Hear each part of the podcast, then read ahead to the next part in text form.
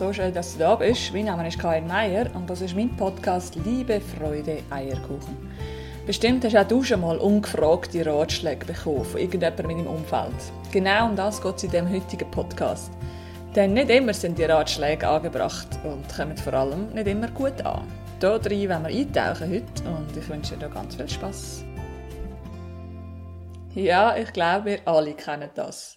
Und zwar beide Seiten. Ich glaube, wir alle haben schon mal ungefragt Ratschläge und Tipps verteilt. Und wir alle haben schon mal Ratschläge bekommen von Außenstehenden, ohne dass wir danach gefragt haben. Spannend ist, dass wir als Ratschlaggebende oft schon aufgrund von der ersten paar Sätze unsere Antworten bereit haben und so oft den Hauptfokus oder den Sinn der gesamten Sache verpassen. Wir hören nicht mehr aktiv zu und warten eigentlich nur auf die erste Pause, wo wir losschiessen können. Das heisst, wir geben Ratschläge auf etwas, was gar nicht gefragt ist. Unsere Lehrerin der gewaltfreien Kommunikation hat zudem immer gesagt, gut gemeint, schlecht gemacht.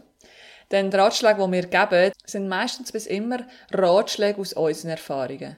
Das heisst, wir legen der Geschichte, die nicht unsere ist, unseren Filter auf. Aber die empfangene Person, die ist oft in einer ganz anderen Situation oder Ausgangslage, sodass sie eigentlich mit unserem Ratschlag gar nicht anfangen kann. Im Gegenteil, die empfangene Person fühlt sich dann oft nicht gehört oder gesehen oder sogar missverstanden. Oft nerven die Ratschläge auch und manchmal sind sie sogar verletzend oder machen uns wütend, je nach Situation. Und dazu kommt, sie sind so ziemlich immer wenig hilfreich bis unbrauchbar.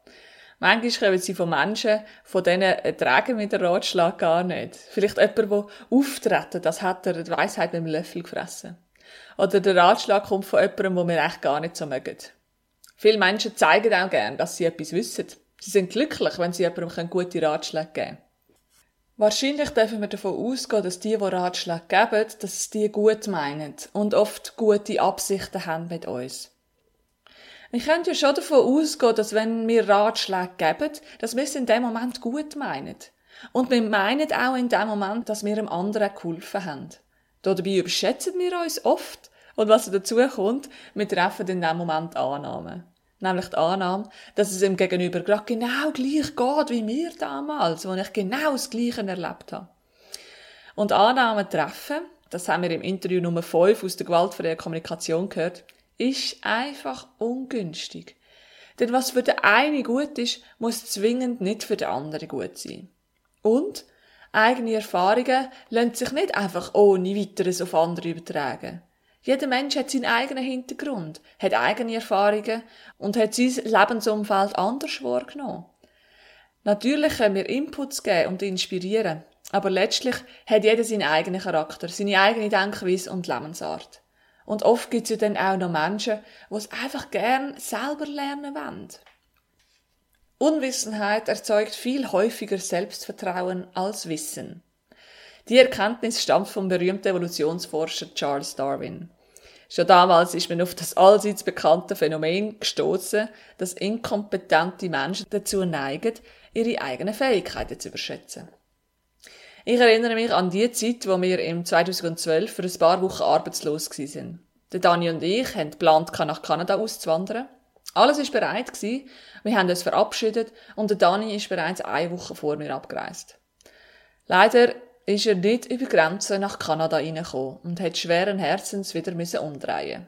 Long story short, hat das dazu geführt, dass wir ein paar Wochen in der Schweiz geblieben sind und haben müssen neue Pläne schmieden. In diesen paar Wochen haben wir natürlich auf verschiedenste bekannte Kollegen und Freunde getroffen. Und lustigerweise haben alle gewusst, dass das so absehbar war. Und vor allem haben auch alle gewusst, was wir jetzt machen sollen. Das sind Sätze wie, aha, dass ihr nicht nach Kanada auswandern könnt, das hätte ich euch können sagen.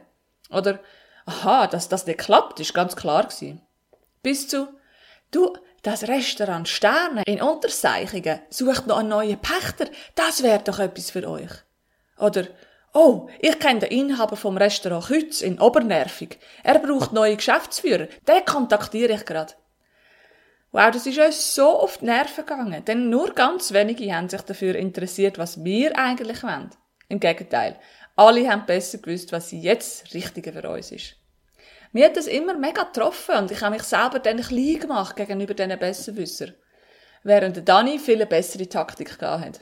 Er hat einfach den Spieß umgedreht, wenn es nervig geworden ist, und hat ganz schnell nach ihrem super spannenden Leben gefragt. So ist der Fokus von uns auf sie zurückgefallen. Eine grandiose Taktik, die ich mir dann auch angeeignet habe. Aber warum machen wir das? Warum geben wir einfach ungefragt Ratschläge?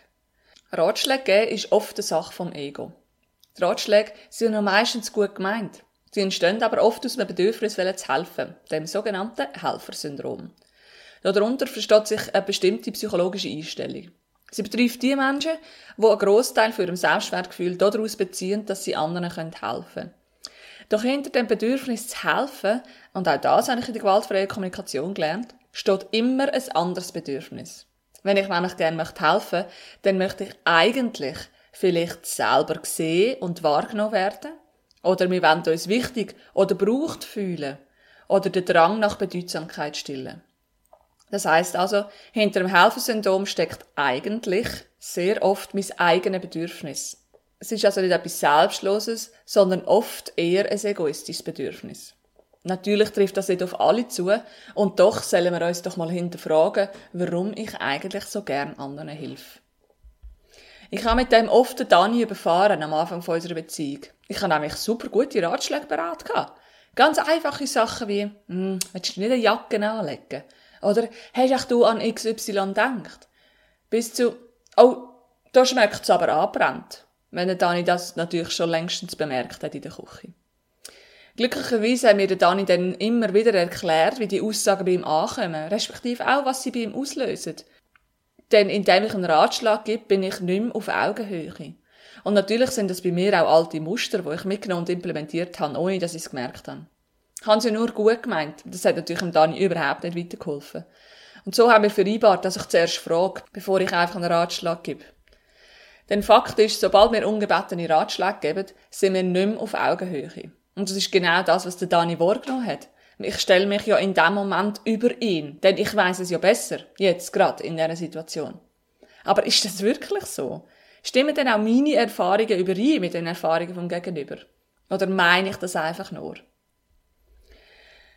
Ja, ich weiss noch, wo wir nach einem Jahr Wales zurück in die Schweiz gekommen sind und uns neu haben orientieren, was wir beruflich als nächstes machen wollen, da hat uns jemand, der für mich wichtig war, geraten, dass wir doch in eine grosse internationale Hotelkette gehen sollen. Dort können wir etwas verändern und bewirken. Und ich weiss noch, wie das damals total realistisch und sinnvoll tönt hat für mich. Das haben wir ja dann auch gemacht. Wir sind nach Malta ausgewandert und haben dort äußerst negative Erfahrungen gemacht. Davon habe ich im Podcast Nummer zwei schon erzählt. Das ist auf jeden Fall alles andere als für etwas verändern und etwas bewirken gewesen. Und ich habe mich mehrmals dabei ertappt, wie ich dann insgeheim die Person für die Erfahrung beschuldigt habe. Klar habe ich auch gewusst, dass der schlussendliche Entscheidung bei mir gelegen ist, dort anzugehen. Und dennoch habe ich mich ertappt dabei, wenn ich denke, ah, hätte ich doch nicht auf die Person gelost. Ja, das habe ich mir dann selber eingestehen, dass die Verantwortung ganz allein bei mir liegt. Und dass ich es gegenüber wieder aus der Verantwortung entlassen darf. Dann gibt es natürlich noch die Situation, wo wir nach Ratschlägen fragen. In dem Fall ist, wie schon gesagt, zu bedenken, dass sofort eine Hierarchie entsteht, wenn wir das machen. Und auch schwingt ja dann eben der Wunsch nach Verantwortung abgeben mit im Raum, wenn wir nach Ratschlägen fragen. Ich glaube, das ist uns schon allen passiert, dass wir dann jemand anderes beschuldigt haben, wo uns damals zu einer Entscheidung einen Ratschlag gegeben haben, den wir ausgeführt haben. Und Coaching hingegen ist genau das ja so schön, dass wir eben keine Ratschläge und Tipps geben. Im Gegenteil, wir gehen ja davon aus, dass der Klient alle Antworten in sich trägt. Wir als Coaches stellen einfach im richtigen Moment die hoffentlich richtigen Fragen und versuchen, die Antworten rauszulocken. Da habe ich mich auch schon dabei ertappt, ganz am Anfang meiner Coaching-Karriere, wie eine Klientin ihre Geschichte mit mir teilt hat. Sie hat ein für sie passendes Ziel erarbeitet und hat ihre wunderbaren Antworten bekommen, die sie weitergebracht haben.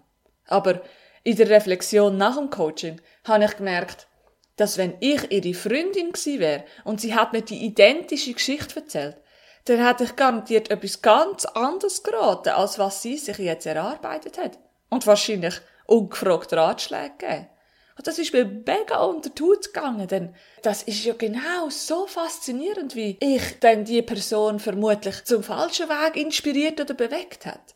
Und so habe ich mir mega stark vorgenommen, das wenigstens zu probieren, keine ungebettene Ratschläge mehr zu geben.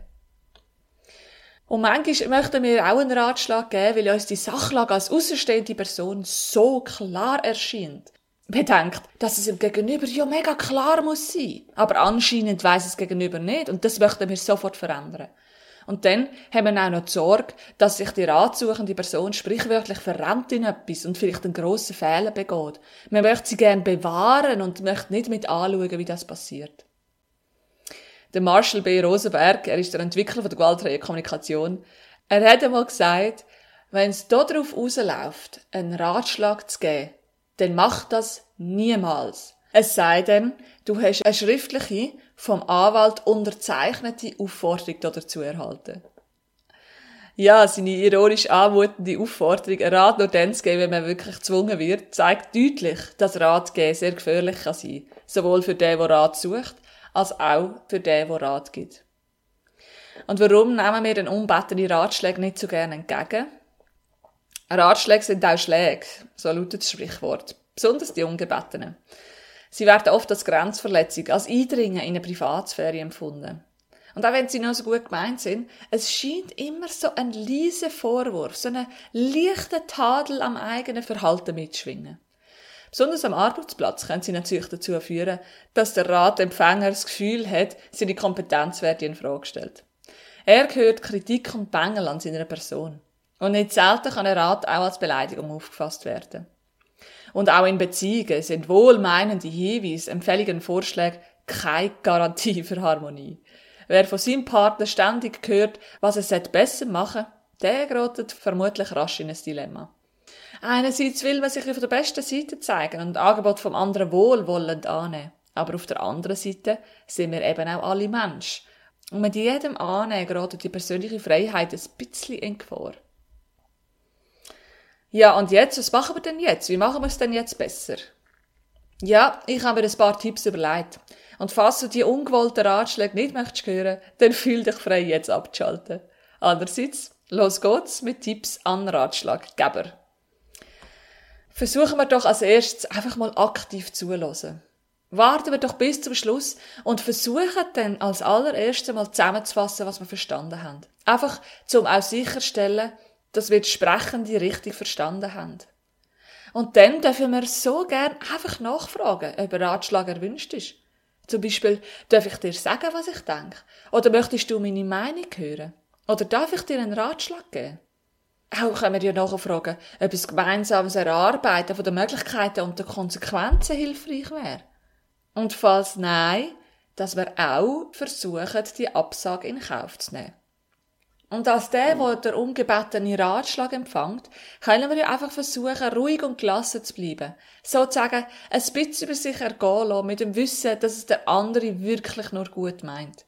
Wir können uns bedanken und zum Beispiel angeben, dass wir darüber werden nachdenken. Ja, sprich doch auch du mit deinem Umfeld über das Thema. Wir alle haben das schon gemacht und kennen beide Seiten der Situation.